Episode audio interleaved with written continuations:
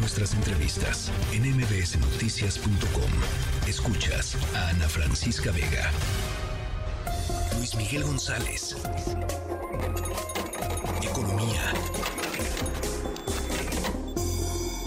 Y ayer lo que hicieron fue que echaron abajo la ley eléctrica que se propuso para darle más importancia por lo que representa la Comisión Federal de Electricidad y resuelven amparos a favor de empresas particulares extranjeras. No se va a impugnar, pero esto demuestra el entreguismo que existe en el Poder Judicial y por eso urge reformar el Poder Judicial, que sea el pueblo el que elija a los jueces, a los magistrados, a los ministros.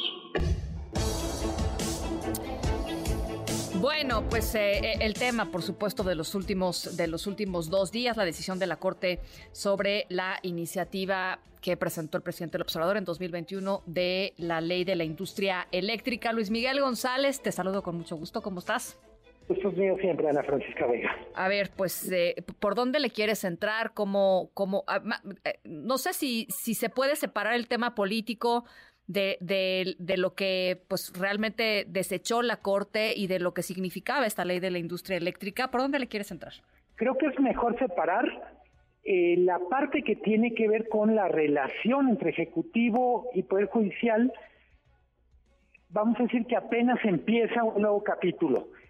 Y lo que tiene que ver con el fondo del asunto, que es la ley eléctrica que la Suprema Corte rechaza, creo que nos permite a ti y a mí, a quienes nos escuchan, poner en perspectiva las cosas.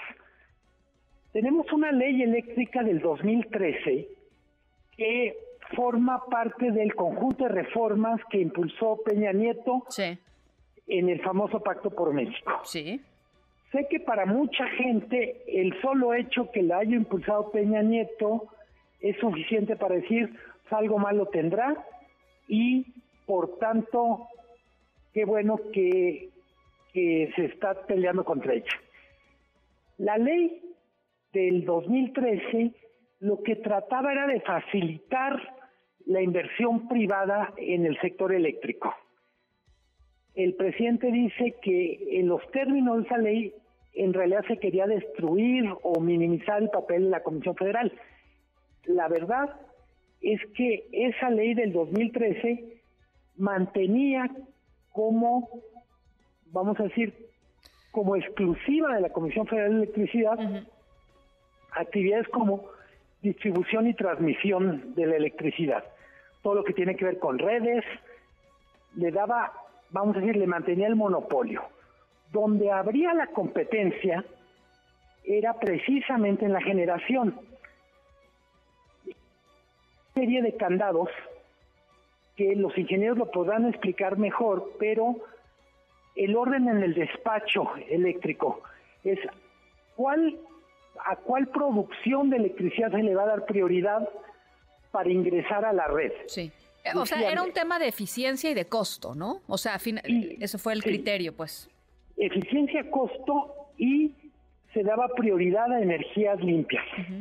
O sea, tres cosas buenas, diríamos. O sea, no, no, no juzgando desde, eh, desde nuestra preferencia política, si es que la tenemos, pero no juzgando desde eso, sino desde lo que le conviene a las personas comunes y corrientes, que es pues mejor electricidad y más barata, ¿no? Totalmente. Y introducía de manera muy, vamos a decir, le daba mucho peso al tema de que, se le dé más importancia a energía producida por renovables o por fuentes menos menos contaminantes, por ejemplo, que el combustorio. Eh, en buena medida, esa ley fue la que permitió hacer algunas inversiones en el sector eléctrico. Creo que todos lo saben, pero es importante destacarlo las inversiones en el sector eléctrico son de un periodo muy largo de maduración. Entonces, mucho de lo que se decidió en el 2013 empezó a operar del 2000, vamos a decir en 2014, pero en la práctica maduraron hasta 2018-2019. De cuando se empieza una planta, más o menos calculen cuatro o cinco años. ¿Por qué digo esto?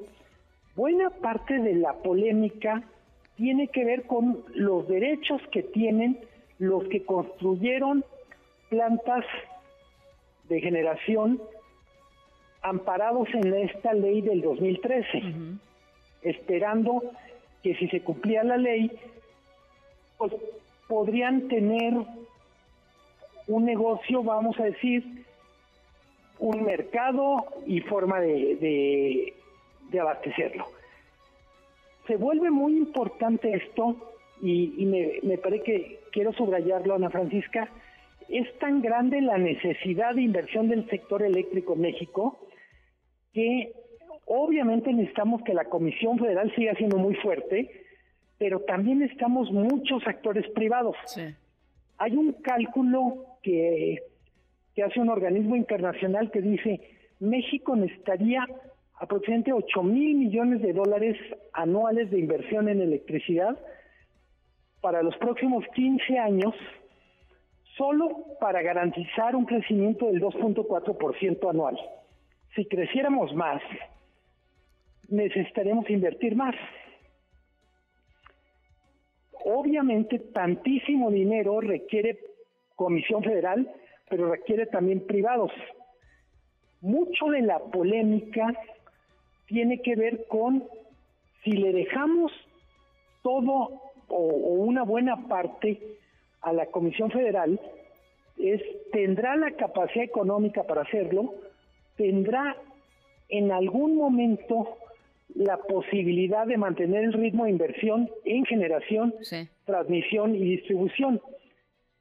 Y esto aparece, Ana Francisca, mucho de cara al reto del nearshoring.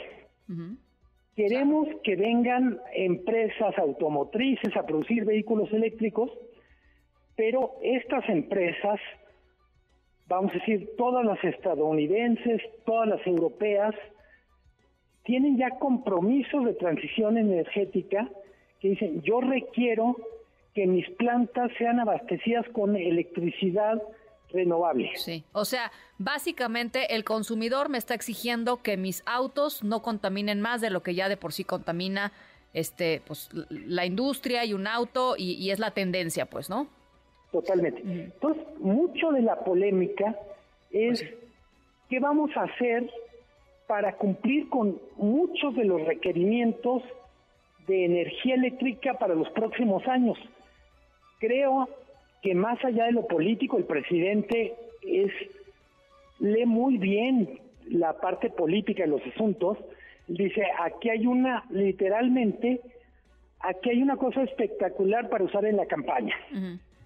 Pero de fondo, la pregunta es, ¿cómo hacemos para que tengamos la mejor combinación posible entre lo público y lo privado. Y desde mi punto de vista, parte de que esta buena combinación funcione es que no haya un jugador que literalmente tenga la tajada de león y deje a los otros las migajas.